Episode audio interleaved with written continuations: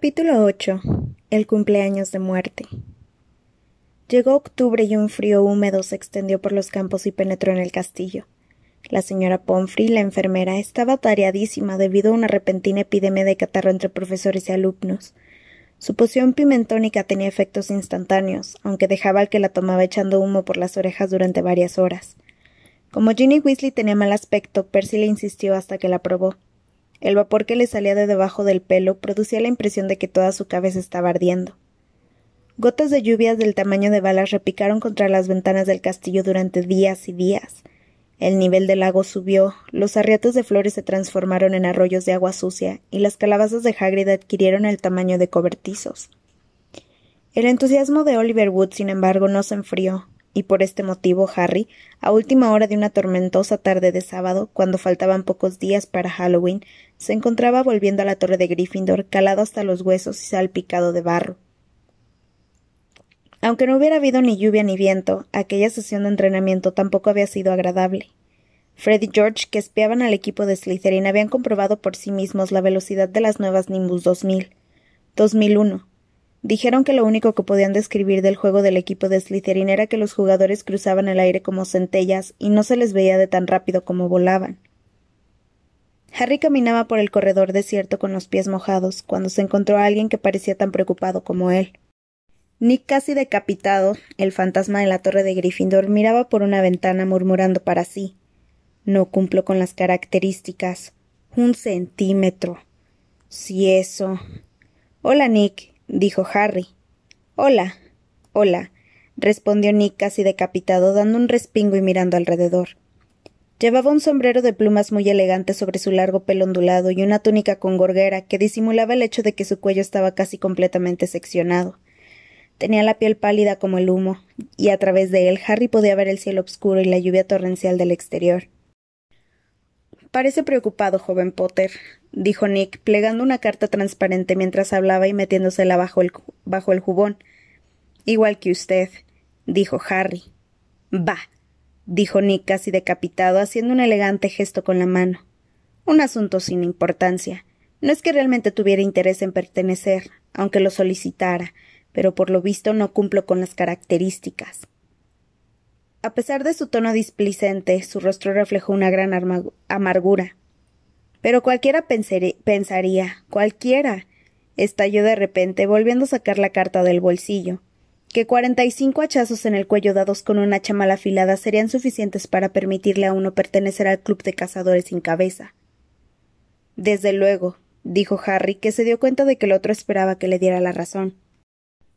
Por supuesto, nadie tenía más interés que yo en que todo resultara limpio y rápido, y habría preferido que mi cabeza se hubiera desprendido adecuadamente. Quiero decir que eso me habría ahorrado mucho dolor y ridículo. Sin embargo. Nick casi decapitado abrió la carta y leyó furioso.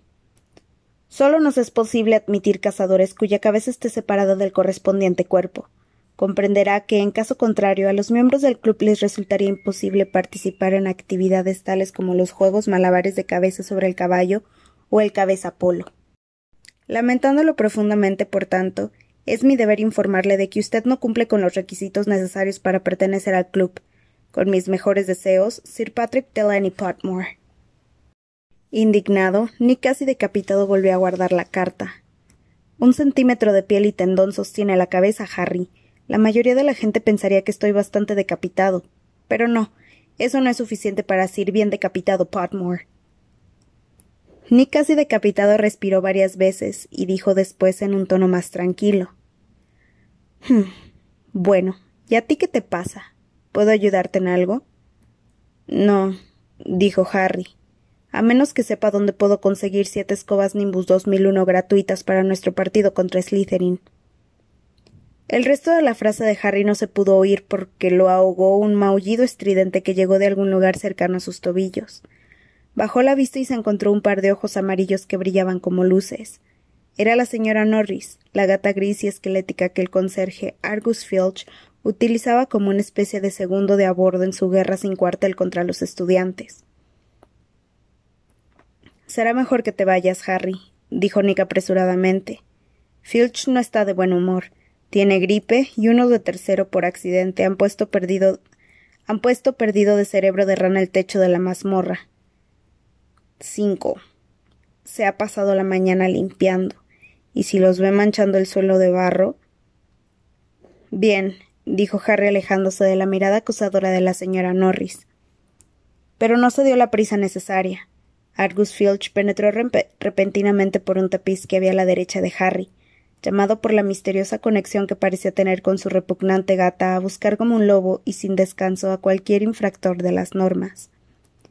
Llevaba al cuello una gruesa bufanda de tela escocesa y su nariz mostraba un color rojo que no era el, que no era el habitual. Suciedad, gritó, con la mandíbula temblando y los ojos fuera de las órbitas, al tiempo que señalaba el charco de agua sucia que había goteado de la túnica de Quidditch de Harry.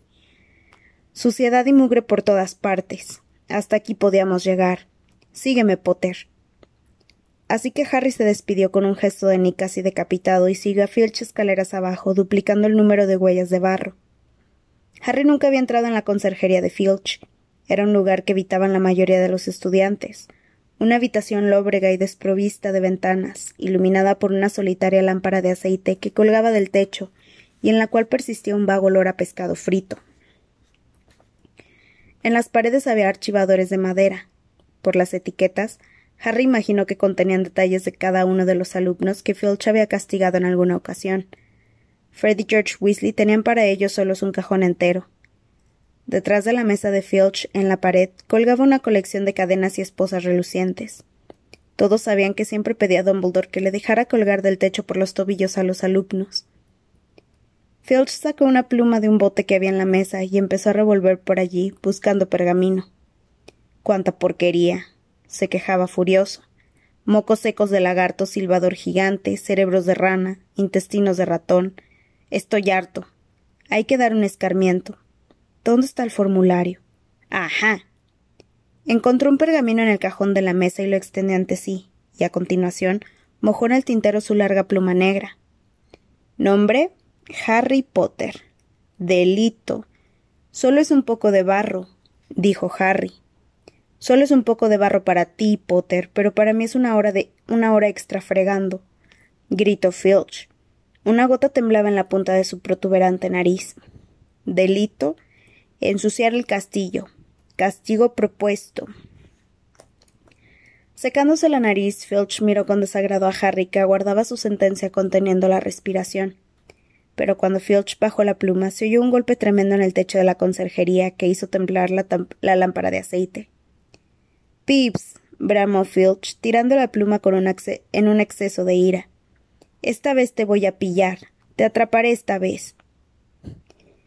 Y olvidándose de Harry salió de la oficina a toda velocidad con sus pies planos y con la señora Norris corriendo a su lado.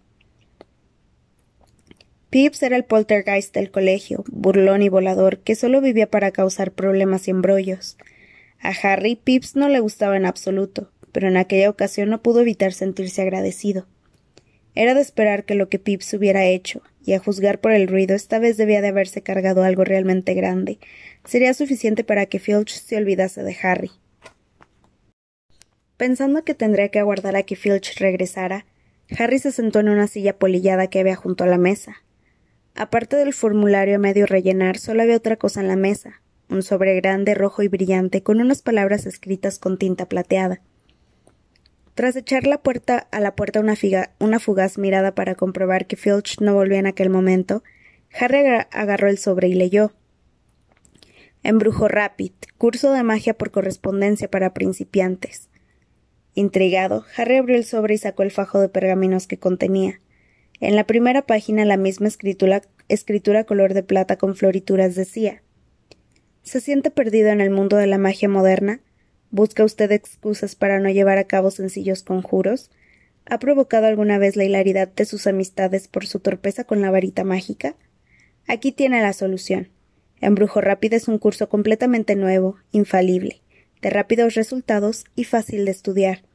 Cientos de brujas y magos se han beneficiado ya del método Embrujo Rápido.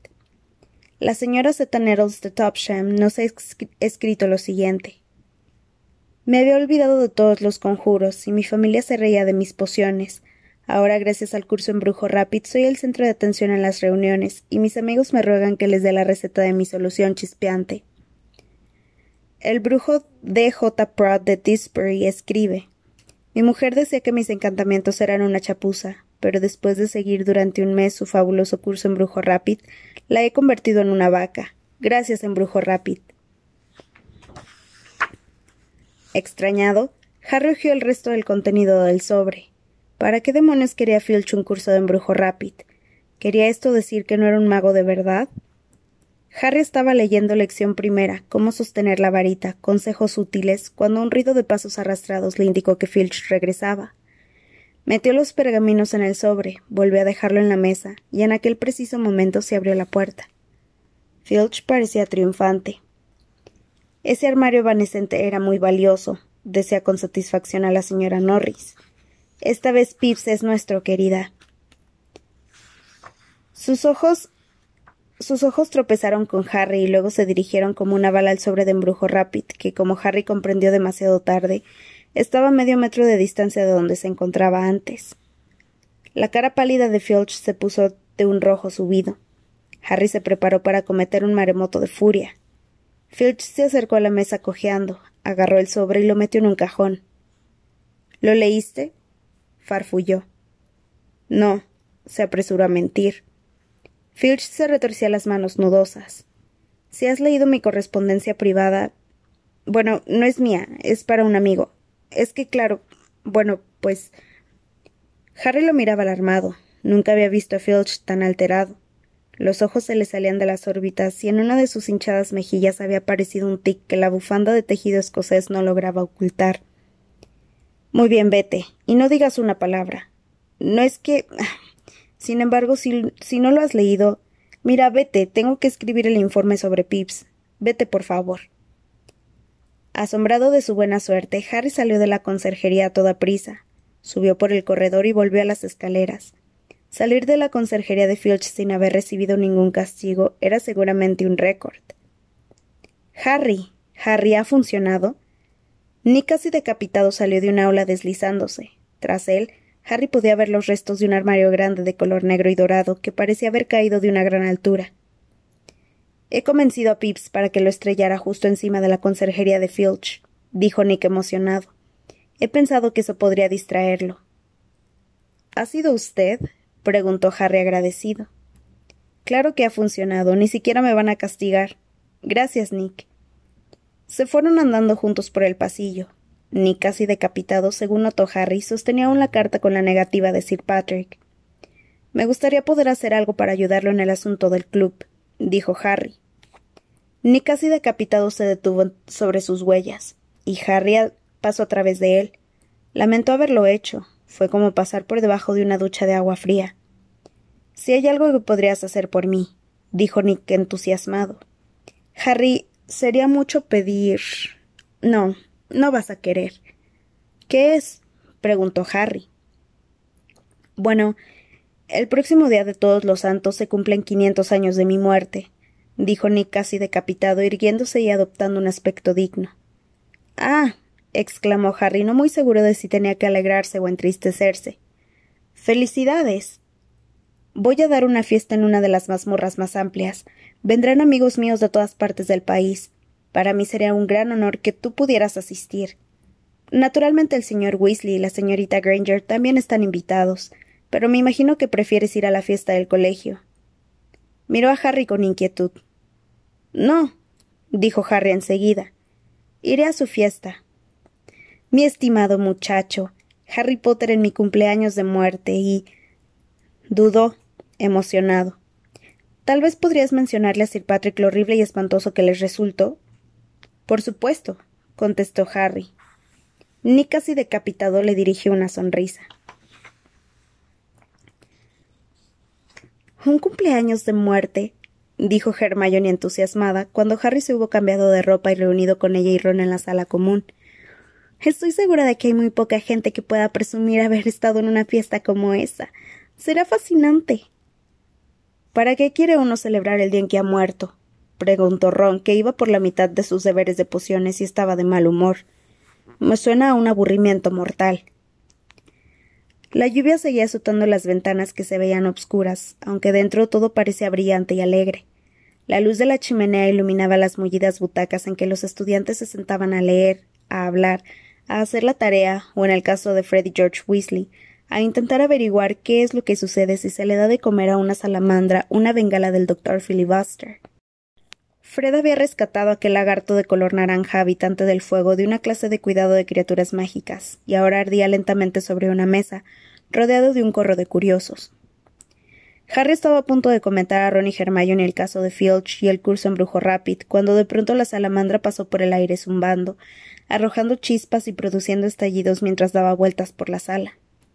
La imagen de Percy riñendo a Freddy George hasta enronquecer, la espectacular exhibición de chispas de color naranja que salían de la boca de la, salamandra y su caída en el fuego con acompañamiento de explosiones hicieron que Harry olvidara por completo a Filch y el sobre de embrujo Rapid. Cuando llegó Halloween, Harry estaba arrepentido de haberse comprometido a ir a la fiesta de cumpleaños de muerte. El resto del colegio estaba preparando la fiesta de Halloween. Habían decorado el gran comedor con los murciélagos vivos de costumbre. Las enormes calabazas de Hagrid habían sido convertidas en lámparas tan grandes que tres hombres habían podido sentarse dentro, y corrían rumores de que Dumbledore había contratado una compañía de esqueletos bailarines para el espectáculo. Lo prometido es deuda, recordó Hermione a Harry en tono autoritario. Y tú le prometiste ir a su fiesta de cumpleaños. Así que, a las siete en punto, Harry, Ron y Hermione atravesaron el gran comedor, que estaba lleno a rebosar y donde brillaban tentadoramente los platos dorados y las velas, y dirigieron sus pasos hacia las mazmorras. El pasadizo que conducía a la fiesta de Nick casi decapitado también estaba iluminado con hileras de velas, aunque el efecto que producía no era alegre en absoluto porque eran velas largas y delgadas, de color negro sabache, con una llama azul brillante que arrojaba una luz obscura y fantasmal, incluso al iluminar las caras de los vivos. La temperatura descendía a cada paso que daban. Al tiempo que se ajustaba la túnica, Harry un sonido como si mil uñas arañasen una pizarra. ¿A esto le llaman música? se quejó Ron. Al doblar una esquina del pasadizo, encontraron a Nick casi decapitado ante una puerta con colgaduras negras. Queridos amigos, dijo con profunda tristeza. Bienvenidos, bienvenidos. Les agradezco que hayan venido. Hizo una floritura con su sombrero de plumas y una reverencia señalando hacia el interior. Lo que vieron les pareció increíble. La mazmorra estaba llena de cientos de personas transparentes de color blanco perla, la mayoría se movían sin ánimo por una sala de baile abarrotada, bailando el vals al horrible y trémulo son de las treinta sierras musicales de una orquesta instalada sobre un escenario cubierto de tela negra. Del techo colgaba una lámpara que daba una luz azul medianoche. Al respirar le salía humo de la boca. Aquello era como estar en un frigorífico. Damos una vuelta, propuso Harry con la intención de calentarse los pies. Cuidado, no vayas a atravesar a nadie advirtió Ron algo nervioso mientras empezaban a bordear la sala de baile. Pasaron por delante de un grupo de monjas fúnebres, de una figura harapienta que arrastraba cadenas y del fraile gordo, un alegre fantasma de Hufflepuff que hablaba con un caballero que tenía clavado una flecha en la frente. Harry no se sorprendió de que los demás fantasmas evitaran al varón sanguinario, un fantasma de Slytherin adusto, de mirada, de mirada impertinente y que exhibía manchas de sangre plateadas.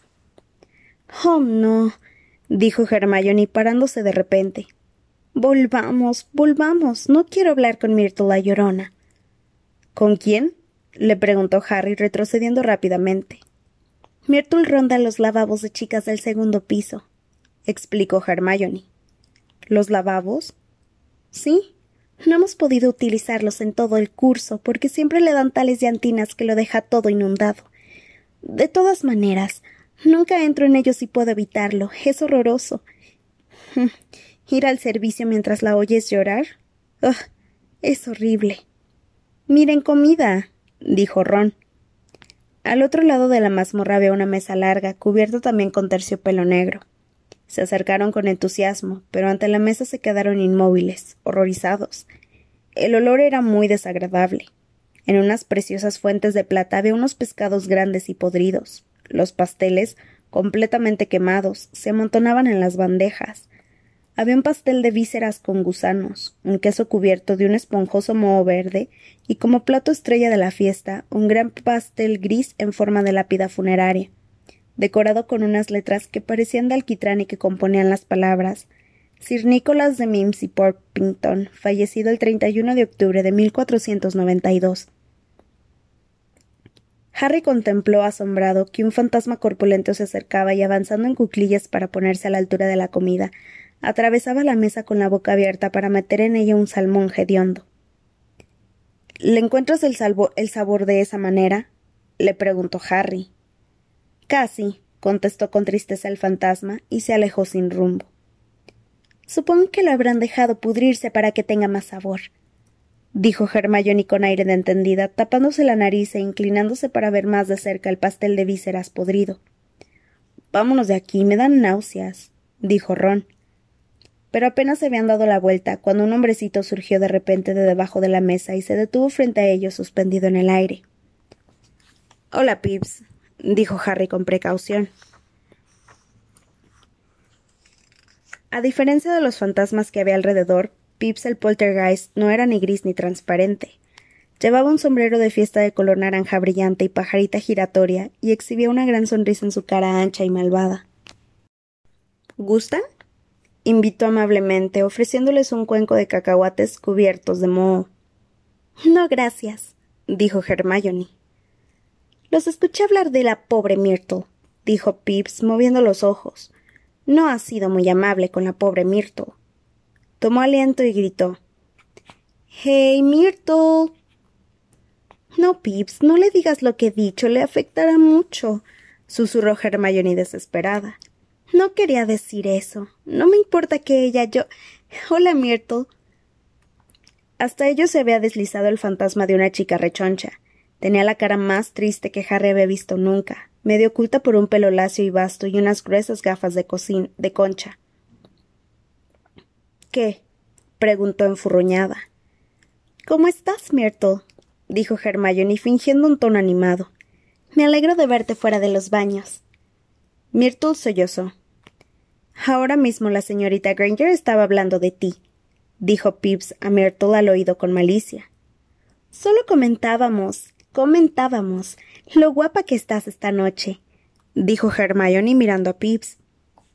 Myrtle dirigió a Hermione una mirada recelosa. Te estás burlando de mí, dijo, y unas lágrimas plateadas asomaron inmediatamente a sus ojos pequeños detrás de las gafas. No, lo digo en serio. ¿Verdad que estaba comentando lo guapa que está Myrtle esta noche? preguntó Hermione dándoles con fuerza a Harry y a Ron con los codos en las costillas. Sí, sí. Claro. No me mientan, dijo Myrtle entre sollozos, con las lágrimas cayéndole por la cara, mientras Pips, que estaba encima de su hombro, se reía entre dientes.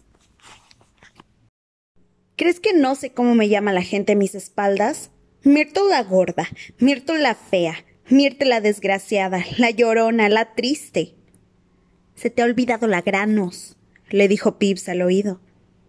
Myrtle la llorona estoy en sollozos angustiados y salió de la mazmorra corriendo. Pips corrió detrás de ella, tirándole cacahuates mozos y gritándole La granos, la granos. Oh, por Dios, dijo Hermione con tristeza. Ni casi decapitado fue hacia ellos entre la multitud. ¿Se le están pasando bien?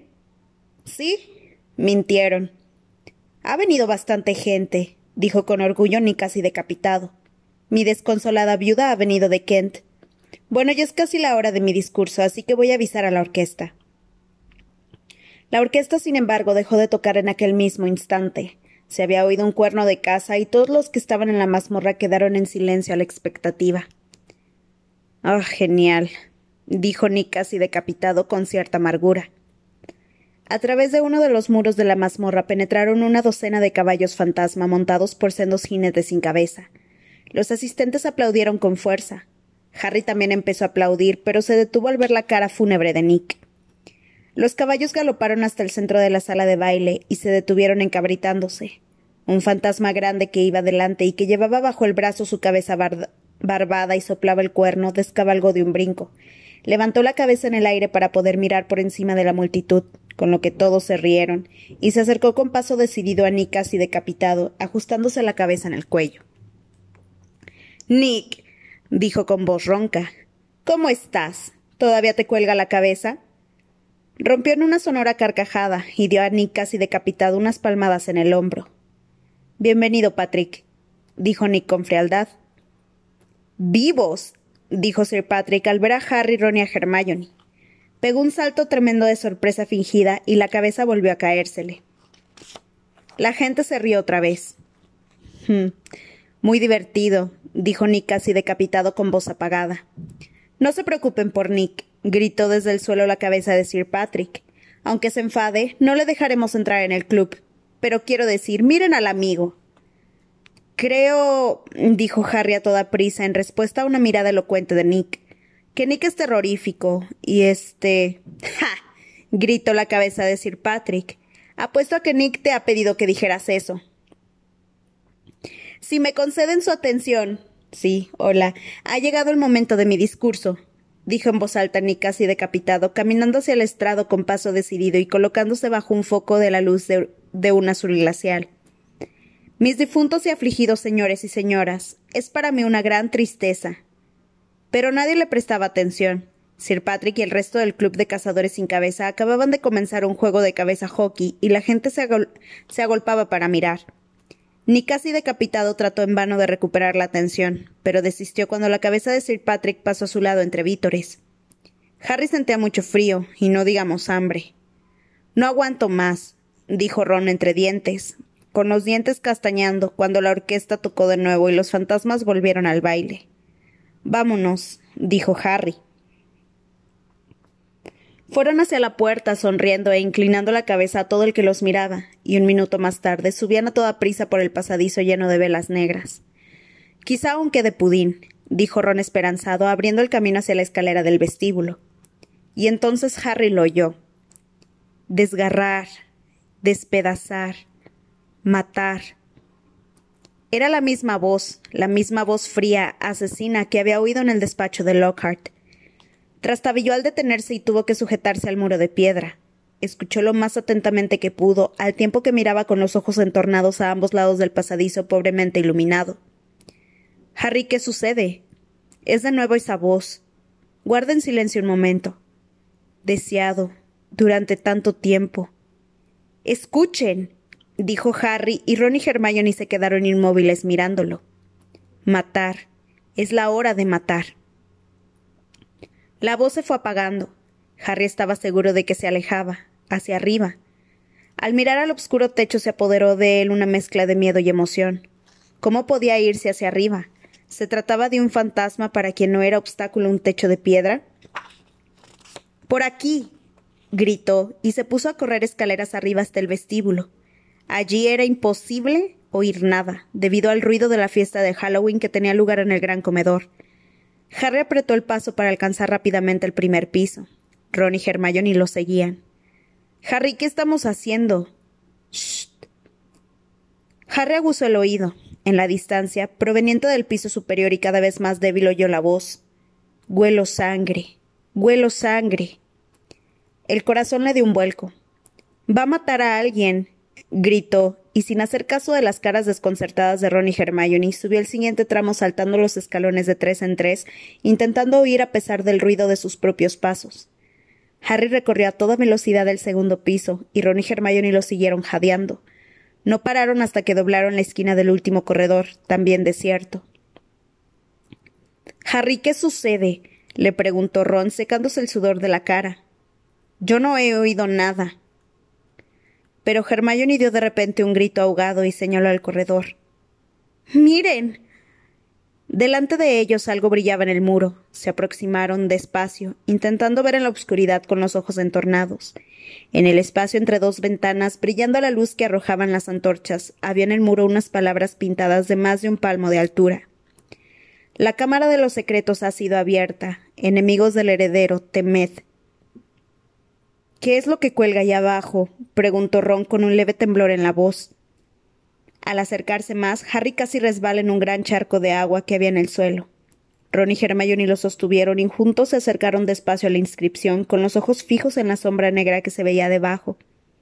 Los tres comprendieron a la vez lo que era y dieron un brinco hacia atrás. La señora Norris, la gata del conserje, estaba colgada por la cola en una argolla de las que se usaban para sujetar antorchas. Estaba rígida como una tabla, con los ojos abiertos y fijos. Durante unos segundos no se movieron. Entonces Ron dijo Vámonos de aquí. No deberíamos intentar comenzó a decir Harry sin encontrar las palabras. Hazme caso, dijo Ron. Es mejor que no nos encuentren aquí. Pero era demasiado tarde. Un ruido como un trueno distante indicó que la fiesta acababa de terminar. De cada extremo del corredor en que se encontraban llegaba el sonido de cientos de pies que subían la escalera y la charla sonora y alegre de gente que había comido bien. Un momento después los estudiantes irrumpían en el, corredor por ambos lados. La charla, el bullizo y el ruido se apagaron de repente cuando vieron la gata colgada. Harry, Ron y Hermione estaban solos, en medio del corredor, cuando se hizo el silencio entre la masa de estudiantes que empujaban para ver el truculento espectáculo. Luego, alguien gritó en medio del silencio. Enemigos del heredero Temed, los próximos serán los sangre sucia. Era Draco Malfoy, había avanzado hasta la primera fila. Tenía una expresión alegre en los ojos, y la cara, habitualmente pálida, se le enrojeció al sonreír ante el espectáculo de la gata que colgaba inmóvil.